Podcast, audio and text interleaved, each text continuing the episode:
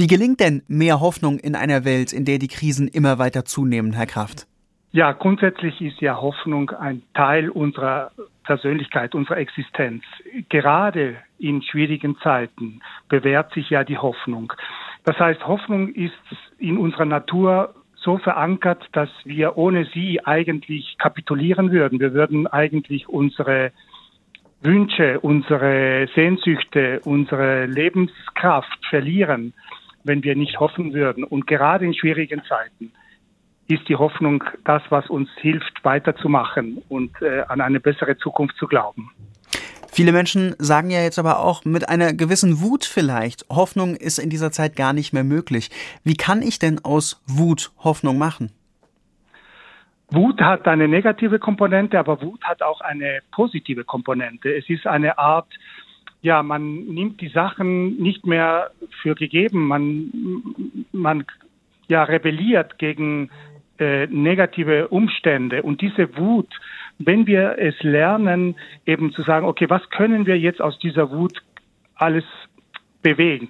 Und wenn wir etwas bewegen wollen, wenn wir etwas verändern wollen, dann müssen wir von der Wut in eine neue Einstellung kommen, wo wir sagen, wir wollen etwas Positives bewirken. Wir wollen ja etwas Gutes äh, draus machen.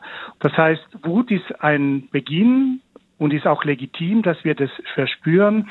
Aber erst mit der Hoffnung können wir über diese Wut hinaus praktisch etwas Positives gestalten. Und da gibt es sehr viele Beispiele von Menschen, die das erreicht haben. Was kann denn da ein erster Schritt zu mehr Hoffnung sein? Gibt es vielleicht eine Art Hoffnungscheckliste? Also man muss zuerst einmal unterscheiden zwischen Hoffnung und Optimismus. Ähm, ich sage nicht, dass wir in der heutigen Zeit optimistisch sein können. Hoffnung heißt aber, dass wir erkennen, dass die Situation schwer ist oder vielleicht sogar bis zu einem gewissen Grad aussichtslos.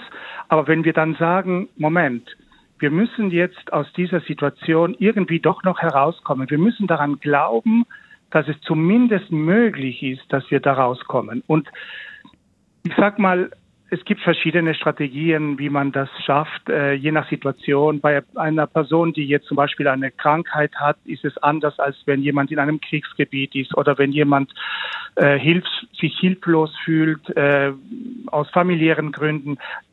Die Strategien können sehr unterschiedlich sein, aber vor allem geht es zuerst einmal zu sagen, okay, was an Gutem haben wir denn eigentlich noch? Welche Möglichkeiten, welche Ressourcen haben wir? Was können wir denn noch mobilisieren ähm, an Fähigkeiten oder an Möglichkeiten, uns zu engagieren, etwas zu tun, etwas zu unternehmen?